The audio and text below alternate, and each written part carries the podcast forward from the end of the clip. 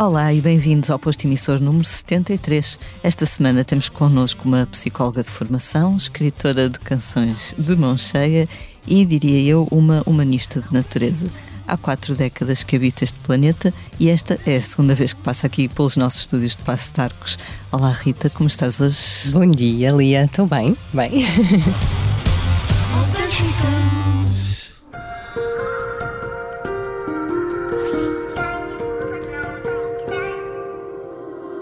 Diz-me lá, ó oh coração, o que esperas de mim?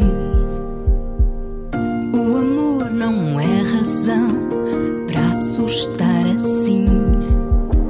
Não se ganha sem tentar errar, não é o fim. Muito obrigada por estares mais uma vez connosco. Obrigada eu pelo outra convite. vez foi à distância. Foi à é? distância, acho que foi no primeiro confinamento. Foi, exatamente. Pois. Agora é bem melhor. Agora bem melhor. Falta cerca de uma semana para tu lançares o teu novo álbum, Lado Bom. Estás entusiasmada? Este disco se calhar já estava preparado há bastante tempo, não é? Sim, uh, estava. Uh, aliás, já, já perdi a conta, já vamos num ano e qualquer coisa de, de espera para, para o disco sair. Estou, estou muito entusiasmada, um, não só porque finalmente vai sair este parte difícil, um, mas porque também sinto que as coisas estão a começar a mexer e, portanto, isso há um bocadinho voltar à, à antiga normalidade, espero. E, e isso deixa-me muito mais uh, viva e contente.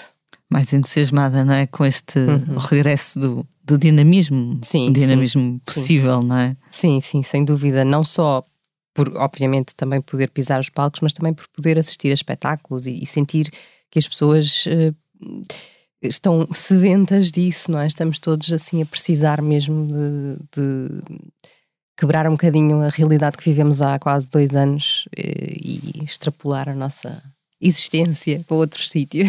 Tens ido a alguns concertos ultimamente? Olha, ainda não consegui, eh, mas começo isto porque, como mãe, esta fase, a primeira vez que a minha filha vai para a escola, então é toda uma nova rotina.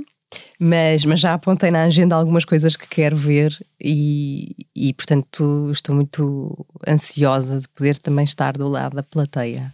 Pois eu fui ver o Caetano Veloso hum. e na primeira noite no Coliseu e notava-se que as pessoas estavam mesmo sôfregas. Sim, é, eu acho que é a mesma palavra. É, sim mesmo por, por voltar a, poder estar, a aplaudir. Claro, claro. E a arte é o, o, meio certo, não é? Para nos tirar pelo menos um bocadinho aqui desta da rotina e da realidade em que vivemos agora, que é um bocado pesada.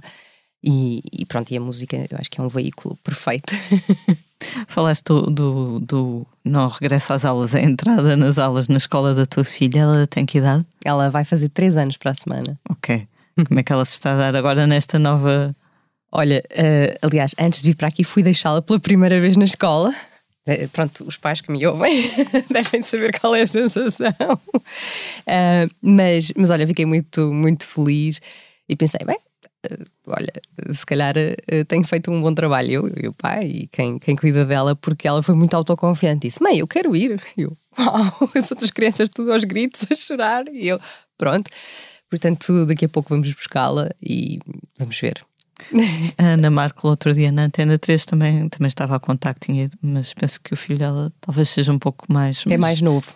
É mais novo é, okay. do que a Rosa. E ela estava a dizer que ela estava pior que o filho, porque pois. o filho também foi descontraído. Ela é que não. Sim, não, é, é, é estranho porque, ainda por cima, agora nesta fase, não se pode entrar nas escolas, então é mesmo um ato de fé deixares a, tu, a tua criança vai com aquela pessoa que eu nunca vi, vai à tua vida. Mas pronto, faz parte do crescimento deles e nosso. Uhum. Este teu disco foi diretamente inspirado pela, pela maternidade, precisamente, uh, e tu tens uma frase no, no texto de apresentação do disco uh, em que dizes: Umas vezes quebrada, muitas vezes inteira, és-me renascida como mãe e pessoa. Tem sido um extremo. É, é, é, sim, eu diria que a maternidade, todo o processo mesmo da gravidez, o pós-parto uh, e todas estas alterações que são. Há uns dias que nos parece tudo muito lento e outros que parece que passa tudo muito rápido. Um, é um processo muito exigente e muito um, introspectivo ao mesmo tempo, porque há sempre um regresso constante a. Pelo menos eu senti isso à minha infância. Um, e isso não deixa de ser assim pesado ao mesmo tempo, porque apesar de eu ter tido uma infância feliz, um, tenho, de repente tenho recordações que, uau, meu Deus, como, eu como lembro-me disto, como? E, e, a minha filha, e no processo da educação dela e, e de a ver a crescer, que isso, que isso acontece. E de facto é uma autodescoberta muito grande de uma outra perspectiva. Eu, o que eu sinto é que o facto de ter sido mãe trouxe uh, ao de cima um lado melhor, um, um, uma versão melhor minha, uh, mais, mais inteira, mas para isso tem muitas quebras, tem muitos eh, questionamentos, muitos medos. Uh, e isso, claro que é doloroso, mas, mas também acho que só desses processos é que nasce qualquer coisa de consistente. Portanto, é mesmo um desafio grande. Outro dia tivemos aqui um convidado que, que também foi pai há pouco tempo Uh, e falamos em off, portanto eu não vou dizer quem foi, mas uh, falamos em off sobre, sobre a questão da, da paternidade Sim. no caso dele. E então estávamos aqui a comentar também com o nosso sonoplasta João Luís, que também tem experiência nesse ramo, uh, que muitas vezes as mulheres, as mães, se castigam mais ou são mais exigentes na avaliação do, do seu trabalho, digamos assim. Sente-se isso também? Eu acho que é um processo uh, um bocadinho instituído, de facto, socialmente até, não é? Um, e do papel da mulher ao longo do, dos tempos, porque a mulher é que cuidava da família, é que, enfim, uh, tratava, não é? De todos os assuntos que dizem respeito à educação dos filhos e ao crescimento dos filhos. Felizmente isso tem-se tem alterado. Um, e, portanto, acho que a responsabilidade é cada vez mais repartida não só socialmente, mas também emocionalmente, porque isso é que é o importante, não é? É o pai estar envolvido emocionalmente no processo, não adianta dividir tarefas só, não é? E, mas claro, uh, começa logo, uh, desde a gestação, começa logo essa responsabilidade na mulher, não é? A mulher é capaz de gerar, uh, é capaz de suportar o bebê ao longo do, do processo da gravidez, depois a questão da amamentação é uma questão muito pesada para as mulheres uh, e, e, há muito. Um, acho que há de facto um mito à volta de todas estas coisas de, de ser mãe e o, sobretudo o pós-parto e ali os primeiros tempos, que são muito duros. Uh, eu, cada vez mais, então, amigas minhas que, que também têm sido mães, uh, partilhamos estas, estas impressões e eu acho que é importante socialmente falar-se disto para despir um bocadinho esse peso que, tu dizias, essa responsabilidade que cai sobre as mães. Um, porque vamos lá ver, no fundo o bebê nasce, mas a mamãe também nasce naquele momento como mãe e o pai, não é? São, é tudo novo, sobretudo numa, numa primeira viagem, não é? E, e tudo isso é, hum, é, é, pesado, é bonito, mas é muito pesado, porque sentimos uma responsabilidade brutal sobre uma vida, não é? Um, e depois também aquela coisa do amor incondicional. Nós não nos conhecíamos de lado nenhum, basicamente. Uh, portanto, é uma coisa que se constrói como qualquer relação. Um, esse, esse fascínio e essa autodescoberta e descoberta do outro é um processo. E claro que a mãe, com todas as transformações físicas e emocionais que, que passa ali no parto e no pós-parto, um, está mais exposta, está mais uh, vulnerável, não é? Mesmo fisicamente. Há algumas tribos que, hum, e há, em alguns sítios, uh, em algumas zonas em que nos primeiros tempos, nos primeiros dois meses, o bebê e a mãe estão na cama e, portanto, há toda uma família, há todo um conjunto de pessoas que se predispõem a tomar conta não só do bebê, mas também da mãe. E eu acho que isso é super importante. E há muitas mães sozinhas nestes processos e pais. E hoje, cada vez mais, não é? Mesmo antes da pandemia, penso que isso já se verificava, porque antes muitas vezes havia o apoio da família alargada, dos vizinhos, não é? As pessoas uhum. viviam mais próximas umas das outras. E hoje, muitas vezes, as pessoas vivem em cidades diferentes Totalmente. Isso, isso é uma coisa que, que, mesmo na altura ali do meu pós-parto, e tive uma, uma depressão pós-parto, foi uma coisa. Eu ia às vezes à internet ler fóruns e blogs de mães. Uh, e havia testemunhos uh, aterradores de, de mães uh, que os pais estavam a trabalhar noutra cidade e que, portanto, durante a semana não estavam e a mãe estava sozinha exclusivamente com o bebê e é uma violência. Porque hum, é pesado, é, é muito exaustivo a questão da privação de sono, das dores físicas que a mulher tem, o, o, o, mudar a vida de um dia para o outro, que é a tua vida antiga, acabou.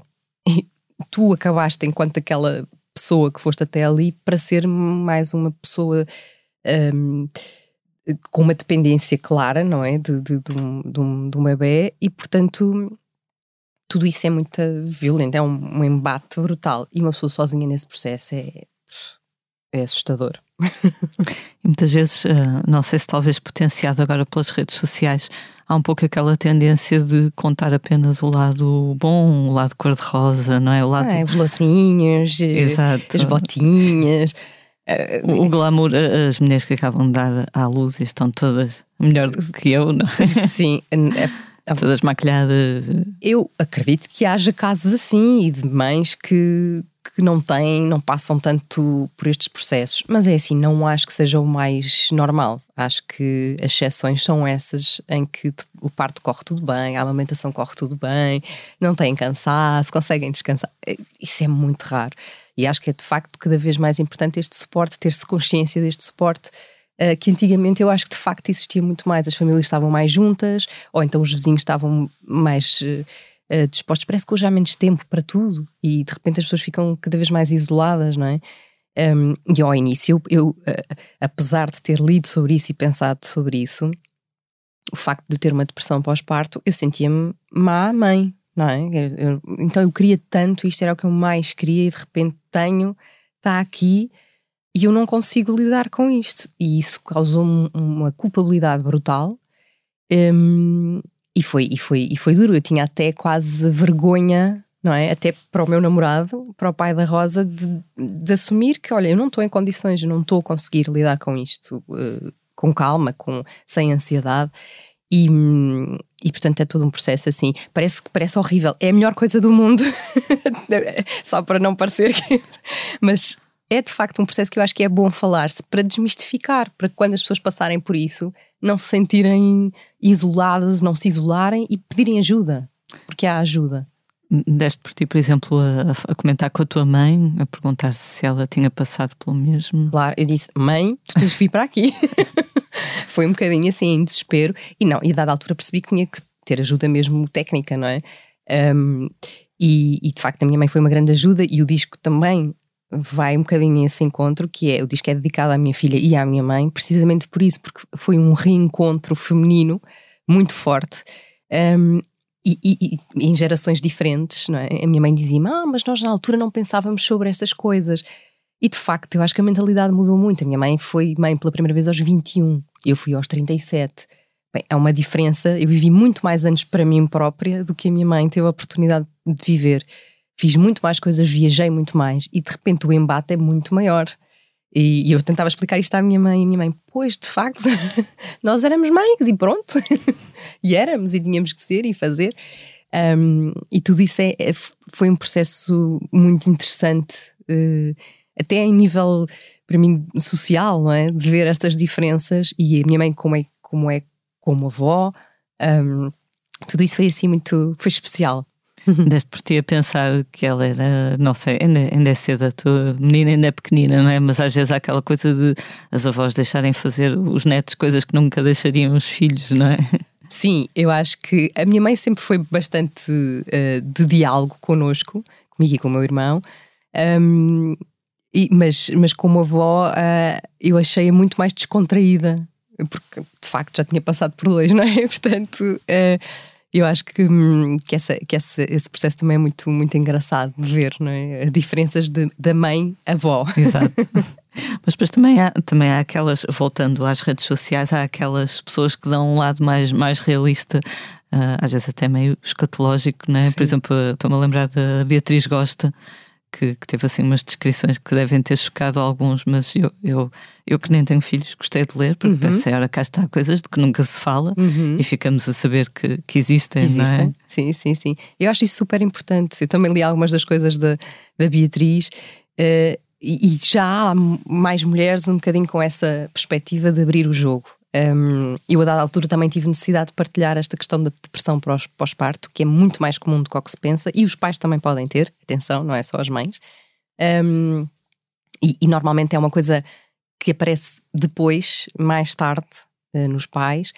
E hum, eu acho que, que, de facto isso é, é, importante e recebi depois também algum feedback nesse sentido e acredito que a Beatriz também tenha recebido muito feedback de mães de género obrigada, alguém verbalizou isto, não sou a única. E isso é uma ajuda preciosa nessas fases. tu, tu, começaste a escrever este disco, penso que foi em 2018, uhum. foi na altura mesmo em que a Rosa nasceu, então. Sim, eu comecei a escrever e ainda estava grávida. Ok. Uh, e, portanto, acompanha mesmo o processo todo. Um, e gravei, acabei de gravar já, a Rosa tinha nascido, mas era mesmo muito pequenina, tinha meses. Uh, isso também foi um processo muito interessante e desafiante, que é como manter uma profissão uh, e uma criatividade um, sobretudo no pós-nascimento, não é? Ali na gravidez eu acho que até estava mais inspirada, mais disponível.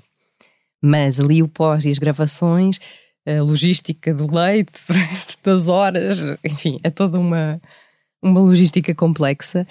Um, mas acho que isso me tornou bastante mais pragmática até e, e, a aproveitar melhor o tempo. Ok, é este o tempo que eu tenho para trabalhar, é este o tempo que eu tenho para gravar, vamos a isso. E foi, e foi antes, quer dizer, eu tocava um bocadinho, fazia fazer outra coisa qualquer. E isso foi, foi interessante. E algumas das letras, um, e por isso é que o disco para mim é muito pessoal, porque eu tenho muitas imagens gravadas de quando é que as músicas surgiram, mais do que nos outros discos. Um, inicialmente a Rosa tinha mesmo um mês e meio, talvez, e eu ia todos os dias religiosamente andar a pé com ela, naqueles cangurus, um, e fazia, na altura que vivia no centro da cidade, fazia um, do Saldanha até ao campo pequeno com ela e voltava. Ela dormia um bocadinho e eu escrevi muitas das letras no telemóvel a andar com ela. E hum, então há esta ligação mesmo direta de, de, coisa, de sentir a pele, assim mesmo ali na pele, o que, o, aquele momento, não é? quando ela chorava, eu ficava aflita porque eu tinha, eu comecei a ficar em pânico quando ela chorava, quando é normal os bebés chorarem, mas para mim aquilo era uma coisa terrível.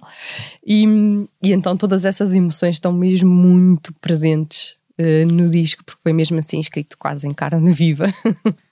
A ligação umbilical, literalmente. Mesmo. Não é? Uhum. Essas canções, algumas delas pelo menos estão no disco. Sim, estão, estão muitas delas estão, eh, estão no disco. Deixei muito pouco material de fora, até porque não tinha muito tempo para, para andar a, a divagar. E a maior parte, sim, estão, estão no disco. Lembras-te qual foi a primeira das que estão no disco que, que escreveste? Um, eh, não sei, mas olha, sei que uma delas que se chama é o Rosa Flor, que, que, é, o, que é o single que vai sair agora. Um, foi escrita, eu sabia há muito pouco tempo que estava grávida, não sabia se era uma menina ou um menino, mas quer dizer, internamente eu sabia que era a Rosa que vinha aí. Um, e escrevia assim logo nas primeiras eh, semanas de gravidez. E, e todas e depois há, sei lá, por exemplo, o, o Vai Tristeza tem nitidamente a ver com, com, com o meu processo pós-parto, não é? O canto de sereia tem a ver com o choro dela, uma maneira como é que eu vou olhar para o choro dela como uma coisa boa e normal nos bebés e não como uma aflição, não é? Um, então tem tudo assim uma relação direta com os vários momentos. É uma coisa quase animal, entre aspas, não é? Quando eles nascem, se não chorarem, é logo mau sinal, não é? Mau sinal, sim, é. é mas ao mesmo tempo é aflitivo para uma mãe, não é? Claro. E quando não consegues acalmar, tu pensas: eu estou a falhar, eu não, eu não, eu não sei, eu não tenho skills para cuidar dela, para acalmá-la. Uh, a Rosa, por acaso, chorava muito pouco, mas houve uma tarde uh, em que eu fiquei quase três horas com ela e eu não a conseguia acalmar. Estava sozinha com ela e não a conseguia. Tentei tudo, cantei, uh, bola de pilates, embalei, tudo, tudo, e ela não, não, não se acalmava. E eu, aquilo para mim foi como. Foi assim, no género. Eu não sei ser mãe, não sou boa mãe. e pronto, depois lá chegou o pai da Rosa, Bruno, olhou para mim e disse: O que é que aconteceu aqui nesta casa? Eu, eu não sei ser mãe.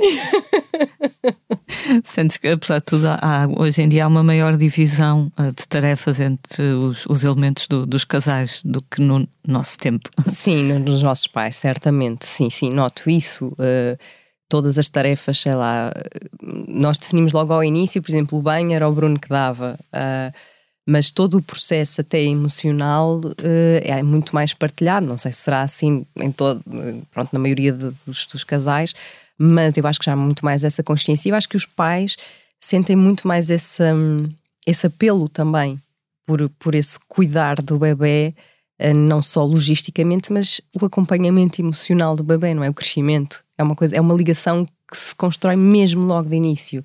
E isso é, é bom os, os homens deixarem de ter esse medo de também chorarem, não é? De, é difícil e eu também não durmo e eu mas estão ali, não é? Estamos a construir qualquer coisa de, de importante. Claro. Uhum. Uh, estava a ver os comentários a um dos vídeos no, no YouTube e havia várias pessoas que estavam muito contentes uh, por te ouvirem a cantar em português. Uhum. Saiu-te naturalmente quando começaste a escrever estas canções, uh, foram logo em português, com certeza. Sim, sim, sim. foram. Já havia há algum tempo que eu queria tentar fazer um disco só em português e, e, fiz alguns ensaios vá no disco anterior e também com colaborações que fui tendo um, e aí com menos responsabilidade porque eram letras escritas por outras pessoas e portanto eu só cantava e fui, fui aprendendo a cantar em português. Um, e depois acho que encontrei um caminho e de facto neste, neste disco quando comecei a escrever foi, foi tudo em português. E e, e estou também é um dos motivos do meu contentamento em relação ao disco, é precisamente por isso, por me ter encontrado nesse processo um, que podia não ter acontecido de uma forma natural, mas, mas aconteceu e hoje canto em português da mesma forma que canto em inglês, não, não fica ali, ah, tenho que fazer mais assim ou mais assado para parecer eu. Não, já me é uma coisa totalmente natural. Mas a parte de escrever achaste mais difícil inicialmente? Sim, Sim, inicialmente um, fiz, fiz várias tentativas uh, de coisas que eu achava que escritas funcionavam, mas depois cantadas eram estranhas. Um, e mesmo algumas, obviamente, isso faz parte do processo de trabalho, foram adaptadas depois quando, quando a música surgiu para aquelas palavras. Mas, mas fiquei contente porque de facto foi um processo muito orgânico e muito fluido e, e acho que encontrei uma linha de escrita minha. E, e eu acho que também ajudou muito o facto de eu estar neste processo tão com as emoções todas à flor da pele e então isso foi mais intuitivo deixei mais a coisa menos defesas e deixei fluir Tens alguns colaboradores no disco, o Pedro da Silva Martins, uhum. uh, o Samuel Lúria, uhum. o Bruno Santos, uhum. uh, que é o teu companheiro. Sim. Uh, mas de resto foste tu a escrever quase tudo. Quiseste Sim. ter esse maior controle sobre o, teu trabalho. Sim, eu tinha. Um, quando imaginei o disco e a sonoridade, tinha, tinha definido assim na minha cabeça, que era um desejo que eu também já tinha há muitos anos, que era trabalhar com harpa. Um, e então pensei, encontrei a pessoa certa, uh, o Raon, um, e que não vive cá, portanto trabalhámos à distância. Uh, ele gravava coisas, mandava, e também foi um processo muito, muito, pá, muito genuíno, foi, foi mesmo um encontro bonito. E, e depois esta comecei por, por pedir ao Samuel: olha, escreve uma letra para uma grávida que está muito apaixonada pela sua gravidez. um, e ao Pedro tinha uma canção uh, escrita há bastantes anos e que nunca tinha conseguido encontrar uma letra para ela que encaixasse. E pensei: eu acho que o Pedro é certamente o, o artesão ideal para, para escrever, e assim foi. Um, foi até o primeiro single. Uh, e de repente começou-se a construir uma, uma, uma história uh, que de repente foi, foi a maternidade e todo o processo tomou conta da sonoridade. Uh, para mim, o, o disco é muito aquático, tem uma, uma sonoridade aquática um, e que tem, obviamente, a ver com todo este processo, não é? E a ligação à, à água e o bebê dentro da água, e, enfim. Um, e acho que isso se ouve de alguma maneira. Uhum. Há uma canção, eu suponho que o título seja francês, não sei, Oxitocina. Sim. Pronto, que é Sim. é uma hormona responsável, uh, obrigado Wikipédia, pelas contrações do útero, mas que também está ligada ao prazer. Ao prazer, sim. Uh, qual é o.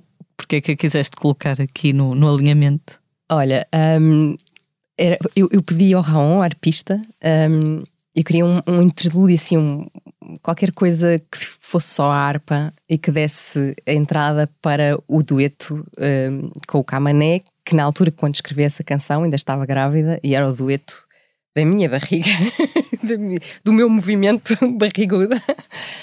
Um, e, e, na altura, depois conversámos sobre isso uh, e, e fez-nos sentido. Olha, eu acho que falta, falta aqui este, este pormenor que tem tem uma importância grande no parto, sobretudo no parto, uh, mas na nossa vivência em geral, não é? O prazer convém estar associado àquilo que vamos fazendo e vivendo para dar sentido às coisas e, e, e o Raon disse, não, olha, fica oxitocina, fica, fica, eu acho que tem a ver com, com, com, com esse esse convite à dança seguinte. É curioso, a Billie Eilish, não sei se já viste, também tem uma canção com o mesmo nome, só que em inglês, no, ah, no disco olha, não, novo. Por acaso ainda não vi, não ouvi o disco ainda. Uma canção toda, aquelas canções que nós imaginamos assim a ser tocadas nas discotecas, okay. quando as discotecas estiverem novamente oh, em pleno funcionamento. Uh, exato, mas achei engraçado porque pronto, são duas canções bem diferentes, sim. não é? Mas com o mesmo título, uma em hum. francês, outra em inglês, sim. naturalmente. Sim, sim. Uh, sobre a escrita de canções, uma questão bem antiga, digamos assim, quando tu escreva, começaste a escrever canções. Uh, na adolescência, imagino, uhum. quem eram assim as tuas referências em termos de, de songwriting? Uh, sabes que eu acho que nunca pensei muito nisso. Era, eu tinha mais um, a procura de referências uh, vocais, propriamente, do que de escrita. E eu, quando, na adolescência, sim, comecei a, comecei a escrever, mas comecei a escrever contos em português, portanto, não eram, não eram letras. E, e quando entrei para a, para a banda do meu irmão, uh, ele já escreveu em inglês e, portanto, iniciei-me a escrever letras, mas em inglês. E não sei, de alguma forma, eu acho que traduzi imensas letras para mim dos Smashing Pumpkins. e acho que há um lado nas letras eh, deles um bocadinho. Como é dizer? Um, não muito cronológico, nem muito lógico. E eu acho que há muitas letras minhas que também não seguem um pensamento. Vou contar a história, começa aqui e acaba aqui. Uh, e de alguma forma eu gosto disso. Gosto dessa. qualquer coisa dispersa, não é? Quase como sensações, que é no fundo a forma como eu também depois acabo por escrever eh, melodicamente as coisas. É muito por imagens e não tanto por raciocínio propriamente, de vou pôr o acorde aqui que fica bem com aquele. E, e então. Um, acho que e a PG Harvey também tem um bocadinho isso. Uh, são muitas sensações sobre um um determinado tema ou situação, mais do que propriamente uma contadora de histórias. Um, e vejo-me mais assim, e portanto, tudo o que era mais abstrato, de alguma forma, um, sei lá, Laurie Anderson também, na sua escrita, mexia mais comigo um, do que propriamente, sei lá, por exemplo, Bob Dylan, vá. Os Smashing Pumpkins também têm aquele lado meio onírico, não é? Exato. Tem, também te diz muito, muito, com certeza. Diz muito, sim. É um bocadinho isso, assim, meio, uh, sei lá, aqui cabe uma data de coisas no meio. Tens continuado a ter aqueles sonhos bem. Tenho. Felizmente e infelizmente, sim. Todas as noites lá eu tenho sonhos. Agora, mais nesta fase de ok, perdi o relógio, não sei que horas são, a que horas é que a minha filha sai da escola. Coisas deste género. Esses sonhos de aflição, não é? Sim. Não te acontece acordar cansada? Comigo acontece. Muito, muito. Há, há noites que eu parece que não dormi. É isso, é, é isso. tão intenso que é pff, desgastante. Completamente. Sim. Nunca se está completamente a dormir, no fundo. No é? fundo, eu, eu costumo dizer, eu tenho uma vida dupla nesse sentido, porque à noite tudo acontece. Outro dia sonhei que, que é o Festival da Canção. Uau, cantar. Lia, quem sabe?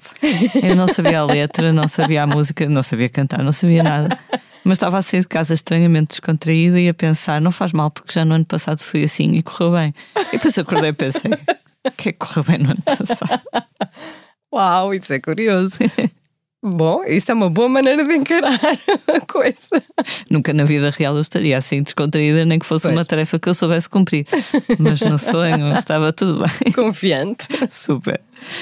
Tu recentemente hum, partilhaste palco no Algarve uh, com a Áurea, a Carolina Deslandes, a Marisa Liz e a Teresa Aleixo. Uhum. Uh, é bom partilhar, uh, enfim, palco e atenção com, com outras mulheres e valorizarmos umas às outras, no fundo. Sem dúvida, eu adorei um, todas muito diferentes, uh, e isso é, é, também é maravilhoso e super interessante. E, e, foi uma experiência, senti mesmo quando estava em palco, senti, pá, isto hoje é um gangue feminino, é, é assim um orgulho. Um, há uns anos isto era quase impensável, nem havia mulheres suficientes, se calhar, para fazer um concerto assim, com nomes, com carreiras, com nomes próprios, não é? E, e senti-me super orgulhosa um, por isso, cada vez mais há espaço para, para as mulheres na, na indústria musical e, e, aliás, há imensas mulheres hoje em dia, se formos a ver em várias áreas de, de, de música, e isso é, é mesmo um motivo de orgulho. Fiquei mesmo contente. Uau, que pinta! No fundo, quer dizer, na, na parte da promoção, agentes, etc., sempre houve bastantes, Sim, não é? Verdade. Sim, nos bastidores, mesmo assim, houve mais mulheres sempre do que a dar a cara, não é? Em nome próprio, sim. A começar pela nossa mítica Inha. E vai, é, anos e anos. Que nós já anos. consideramos convidar, mas ela diz que não dá entrevistas. Está ah, tá nos bastidores sempre a, a trabalhar. Exato. Mas se calhar a escrever canções, a, eh, a dar a cara, a ser frontwoman, no uhum. fundo, a, havia menos, não é? Bastantes menos. No outro dia, também a propósito de um concerto que são só vozes femininas, com o Renato Júnior, que, que, tem, que tem um disco. Um, uma Mulher Não Chora e que tem, temos feito alguns concertos, que também é uma animação. um, Uh, estávamos precisamente ao jantar a falarmos todas sobre isso, não é? Ao longo dos anos, porque temos pessoas, sei lá, eu lembro-me de fazer ainda com a minha primeira banda, a primeira parte dos, entre aspas. A Viviane neste momento está também neste projeto e estávamos as duas a conversar sobre isso. Eu era uma miúda e olhava para a Viviane assim. E lembro-me que a Viviane, nessa altura, era das poucas mulheres assim à frente. Tínhamos a Xana, dos Rádio Macau, enfim, havia assim, obviamente, a Teresa Salgueiro, umas referências. Mas comparativamente com hoje em dia, há muito mais mulheres hoje em dia, sem dúvida. Mas não, não deixa de ser ao mesmo tempo um meio um pouco, não diria agressivo, mas duro, se calhar. É fácil manter uma certa uh, doçura, digamos assim, neste meio. Eu acho que é mais fácil à medida que o tempo passa, curiosamente, para mim, e falo pessoalmente, um, mas há coisas muito duras que é olhar um, para essas mulheres, estamos a falar, sei lá, casa dos 50, dos 60, e aí vês que não há assim tantas mulheres na música. E eu acho que é muito cruel um, para a mulher, porque o homem tem essa grande benesse que é fica charmoso, não fica velho, não é? E as mulheres ficam velhas. E portanto, aquele sex symbol uh, que estava no palco, que usava mini saias e que não sei o que tinha grande energia e cabelos ao vento, de repente desaparecem essas coisas Uh, o talento, muito provavelmente, continua intacto, ou até melhor, mas uh, leva-se ali com um carimbo muito duro, não é? Que é, ah, ah coitada, mas ela está um bocado acabada. É? Pronto, a voz até está bem, mas isto é muito duro, é muito duro. Aliás, eu no outro dia pensava sobre uma coisa que eu acho interessante. É muito raro ver escrito ou, ou ouvir, uh, sei lá, crítica musical ou até uh, jornalismo chamar gênio a uma, uma mulher. Aos homens é muito mais fácil, é genial. É... E as mulheres parece que nunca chega, nunca é suficiente para ser genial. Porque tem o produtor ou tem o não sei quem Sim, a escrever as canções. Tem um pai, não é? Tem que ter sempre um paizinho. Muitas ou... vezes os homens também têm, mas não aparece com tanta referência. Exato, quase todos os homens têm. Uh, mas isso não é visto dessa forma. E é nesses, nesses campos que eu acho que ainda estamos muito longe de, do espaço da mulher ser realmente respeitado e, e, e vir ao de si mesmo valor um, da mulher. E porque isto também começa por nós próprias, não é? Termos essa autoconfiança e trabalharmos isso para dizer, não, mas eu não preciso disso e eu, eu assumo isto. Isso é todo um processo que também tem que vir das mulheres. Um, mas que ainda, até do próprio público, há muito esta coisa. Às vezes, sei lá, os meus pais dizem: Ah, coitada, mas olha, envelheceu. Coitada, como assim? Está viva, não é? Como assim? Continua a trabalhar, está a fazer a sua vida, como assim? Mas parece que, que o aspecto físico é, é, é, mais valorizado na mulher, não é? Sim. Então, se perdes, se calhar, esse apelo, já perdeste parte do. Do encanto e do valor. Sim, há muito isso. Muito. E depois parece que também não há forma certa de fazer as coisas, porque se a pessoa parece mais velha, coitada, envelheceu. Se está toda retocada, xiii, também não, é? não, é, não, temos alternativa. Está sempre mal. Está sempre mal. Preso por ter cão. Preso por não, não ter. Mas há de mudar, há de mudar. Sim, sim, lentamente as coisas Mas, vão, sim. vão ao sítio. Acredito que sim. Temos falado bastante da, da, da, tua filha, ainda não te perguntei, ela gosta de, das tuas canções ou o santo da casa não, não faz milagres? Ora bem, eu ainda não. Eu acho que ela gosta. Uh, também não lhe, pergunto, não lhe pergunto muitas vezes e também não me ouço, uh, dispenso uh, e dispenso também cantar em casa e tocar em casa as minhas coisas. Portanto, ela não tem que passar muito por esse processo. Um, houve, um, houve uma altura muito curiosa que eu ia levá-la de manhã à casa da minha mãe, de carro, e então eu tinha que ouvir as misturas para provar as misturas, e então era no carro, normalmente, que eu ouvia com ela. Uh, ia vendo a reação, se ela mexia os pés, mexia, se, se tinha reação. E isso foi, foi, também foi muito engraçado, foi um processo muito giro. Ela ainda não falava na altura, portanto só tinha que ler o movimento corporal dela. Um, e sei, consigo perceber quais são as preferidas dela do disco, por isso. Um, mas não é, olha, ela às vezes diz: Ah, mãe, anda ali tocar piano comigo. Uh, toca a tua, eu toco qualquer coisa minha e ela começa a fazer assim em cima do piano, e eu, pronto, tá bom, tá bom. Gosta que é de, das mais animadas ou? Uh, olha, gosta obviamente da Rosa, não é? Da Rosa Flor, que ela percebe perfeitamente que é para ela. Um, uma das preferidas dela era o Vai Tristeza, uh, e eu acho que era o Amor Intermitente que ela também reagia um, mas acho que ainda nem, nem sequer lhe mostrei o disco físico. Quando sair, não é? Para a semana. Sim. Tu já tens, tens dado alguns concertos recentemente. Uhum. Como é que é atuar neste contexto em que as pessoas ainda estão de máscara, ainda não se podem mexer à vontade? Olha, é um, é um sabor assim misto. Por um lado, um contentamento gigante de ver pessoas à frente sem um ecrã eletrónico, sem, sem, uh, ter a sensação de que as pessoas estão ali, não é? Uh, e ao mesmo tempo é uma coisa estranha que é estão ali, mas ainda não estamos exatamente como era, a ver as expressões das pessoas.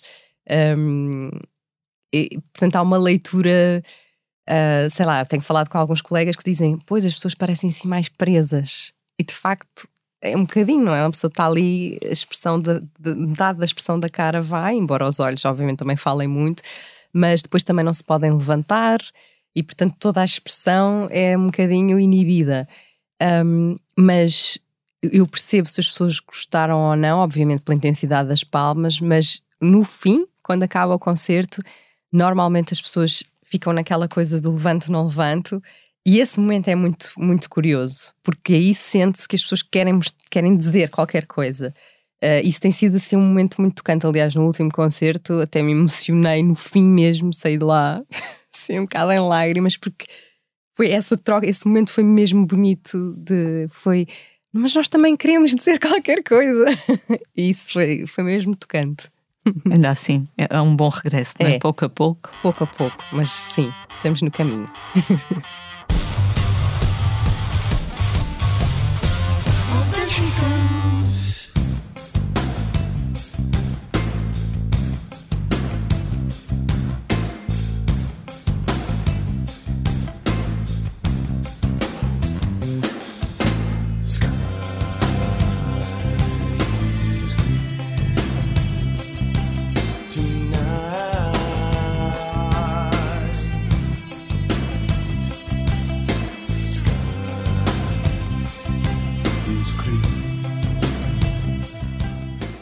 Vamos agora passar para a próxima rubrica, o tema da semana, e nesta semana vamos falar do cancelamento da digressão das Faith No More nos Estados Unidos, não apenas pelos concertos em si, mas pela razão deste cancelamento. Nas redes sociais, o vocalista da banda, Mike Patton, escreveu, ou alguém por ele, porque entretanto já não dizer, escusam de mandar recados que ele não está a ler isto, mas enfim, na conta dele apareceu que não irá conseguir cumprir estas datas devido aos problemas mentais de que sofre e que se agravaram durante a pandemia. Por seu turno, os companheiros da banda também fizeram um longo comunicado pedindo desculpa não só aos fãs, como sobretudo à equipa que depois deste tempo todo se vê novamente sem trabalho. No entanto, escreveram os Faith No More, temos um membro da família que precisa de ajuda e acreditamos que se fôssemos em frente com estas datas, isso teria um efeito profundamente destrutivo no Mike, que, gostei muito desta parte, é mais importante para nós como irmão do que como cantor. Hum. Rita, enquanto psicóloga, enquanto pessoa que já falou sobre ter tido uma depressão, como muitos de nós, de resto, uhum. uh, achas que é importante falarmos disto abertamente? É? Super, e acho super honesta a forma como eles expuseram a situação e, e, e, e de respeito, não é? Uh, uh, aliás, há pouco tempo também assistimos a uma coisa deste género no, no, nos Jogos Olímpicos. Um, e eu acho que foi um ato de coragem brutal e que provavelmente abriu precedentes para atenção. Atenção, estas pessoas são humanas, uh, não são só atletas, não têm que só cumprir objetivos, calma. Uh, e na música isto acontece muito, e infelizmente uh, vemos pessoas que sabemos de histórias né, que acabam muito mal, irreversíveis, muitas delas, precisamente por terem esticado a corda ao limite, ou por terem esticado por eles, porque uma pessoa quando está, não sei se é o caso do Mike Patton ou não, mas calculo que possa ser uma depressão grave, não é? Que o impeça de facto de se sentir apto, se quer se calhar levantar da cama e a sair de casa. Um, e portanto, expor uma pessoa com essa, nesse momento tão frágil a um, a um palco, a, a pressão, a, a ansiedade, a, o desgaste físico e emocional que é dar um concerto é uma brutalidade. Um, isso, por um lado, também é sempre bom ir avaliando o que é que também de positivo pode ser o regresso à vida dele, não é? Àquilo que, que, que o move a estar em cima do palco e esse prazer que ele terá, certamente. Uh, por outro lado, tem que se respeitar, há tempo para tudo, não é? E há de facto um, um tempo de recuperação e um tempo em que é preciso um, estar ali uh, até, até ter força novamente para voltar à, à sua vida. E portanto, isso é um ato muito bonito que deveria ser normal, infelizmente não é, e portanto, e é, é mesmo, olha, acho que é um ato de, de, de, carinho e de sentir que é um membro da família que é muito mais importante do que uma carreira ou de que ganhar mais uns tostões por aí, não é? E, e isso é de valorizar mesmo. Parece que agora começamos a pensar mais nas pessoas como tal, não é? Uhum. Sim, sim, sim. Falaste da Simone Biles, uhum. lá está, que as pessoas viam como sobre-humana, mas afinal é uma pessoa, não é? Claro, e, e, e é preciso uma maturidade ao mesmo tempo. Estando num processo depressivo, por exemplo, ou num ataque de pânico ou de ansiedade, é preciso uma maturidade de assumir isso e assumir eu não vou cumprir este objetivo para o qual trabalhei também tanto tempo. Uh, isso é de uma enorme coragem. Aliás, quem pede ajuda quando está assim e, e reconhece que não está bem é mesmo um ato de coragem, porque o mais acessível apesar de estar em grande sofrimento, é deixar-se ficar ou não, não assumir e não ir pedir ajuda, não é? Portanto, eu acho que é sempre valorizar essas as atitudes, ainda mais pessoas com uma exposição tão grande, não é?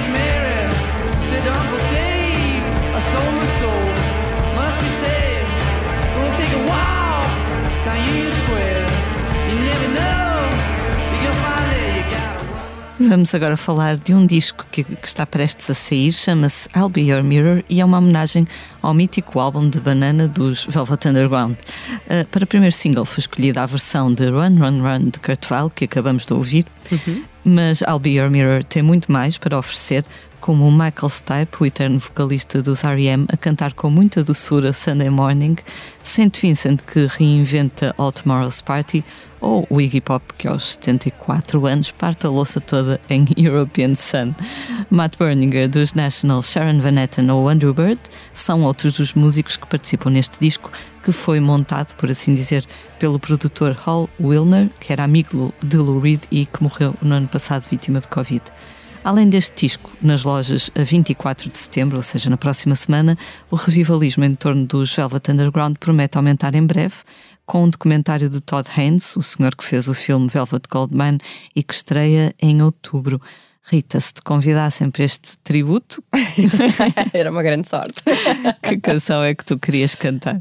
Ai, que olha, é difícil esse disco, é, é maravilhoso. Marcou-me também bastante na adolescência. Um,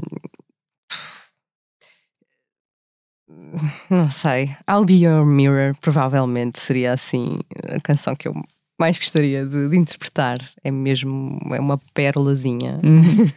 a Saint Vincent é engraçado porque ela eh, faz uma canção que soa completamente diferente quase do, do original. Okay, Mas ela também curiosa. tem aquele apreço pela, pela reinvenção. Não é? Sim, totalmente. É uma pessoa diferente a cada, cada disco. Sim, portanto faz todo sentido. Coerente. Exato. Por acaso, na, na semana passada fui a Aveiro uh, ver um. Não sei se viste falar, é o Projeto Monitor Uh, escolheram três bandas e depois acompanharam-nos ao longo de um ano, uhum. uh, dando indicações sobre o que é o marketing, o que é a comunicação, o que é, enfim, todas essas partes da indústria musical. Depois eles deram um, um concerto no, no, Teatro Aveirense e uma das, de, das pessoas que, que, subiu ao palco chama-se Mema e ela estava sozinha em palco com uma guitarra elétrica, depois tinha muita coisa pré-gravada, gatas uhum. de Foz e sei lá mais o que mas o facto de estar sozinha em palco com uma guitarra elétrica remetia muito para a Saint Vincent. Sim. Mas depois também pensei, isso é porque também não há muitas mulheres sozinhas em palco com uma guitarra elétrica, sim, não é? verdade. Ainda não há. Sim. Ainda não há, mas. Uh, mas eu acho que cada vez há mais instrumentistas mulheres uh, a assumirem-se, não só como compositoras, mas, mas como instrumentistas, sim, sim, mesmo em Portugal. Uhum. Há aquela miúda também que se tornou uma estrela durante a pandemia, a miúda baterista. Ah, Na, Nandi. Sim, sim, o nome não sei, mas vi, obviamente, vídeos, não é? Ninguém ficou indiferente, incrível. Engraçado porque ela foi trocando vídeos com, com os seus ídolos, não é? Durante a pandemia, sobretudo com o Dave Grohl. Sim, foi, sim. foi o que lhe deu mais conversas.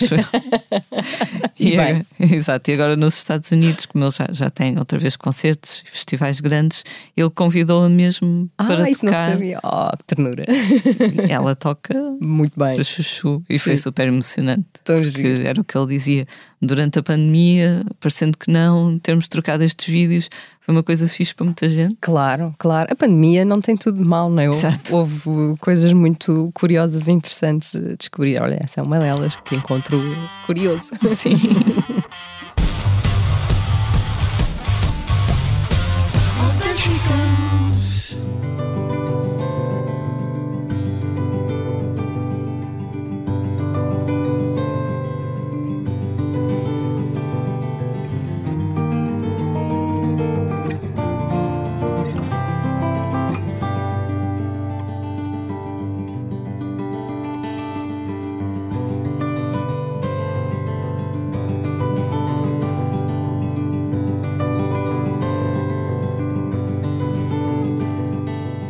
Vamos agora falar dos concertos da próxima semana.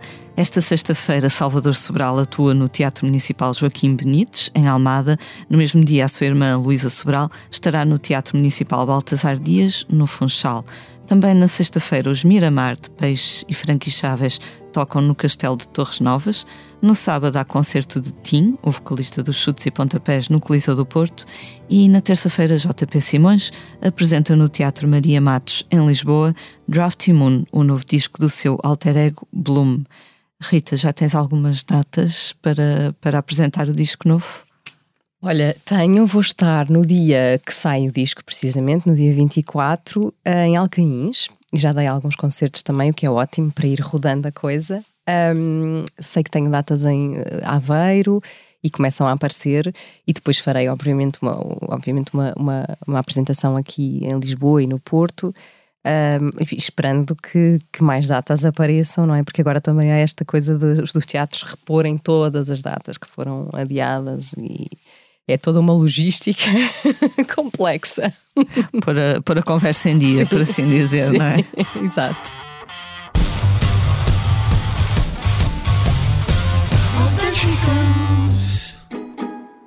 Hoje, quando eu for dançar contigo, não me vou esquecer dos passos, vou ver nos teus braços um abrigo. Contigo, meu destino é sempre a perder.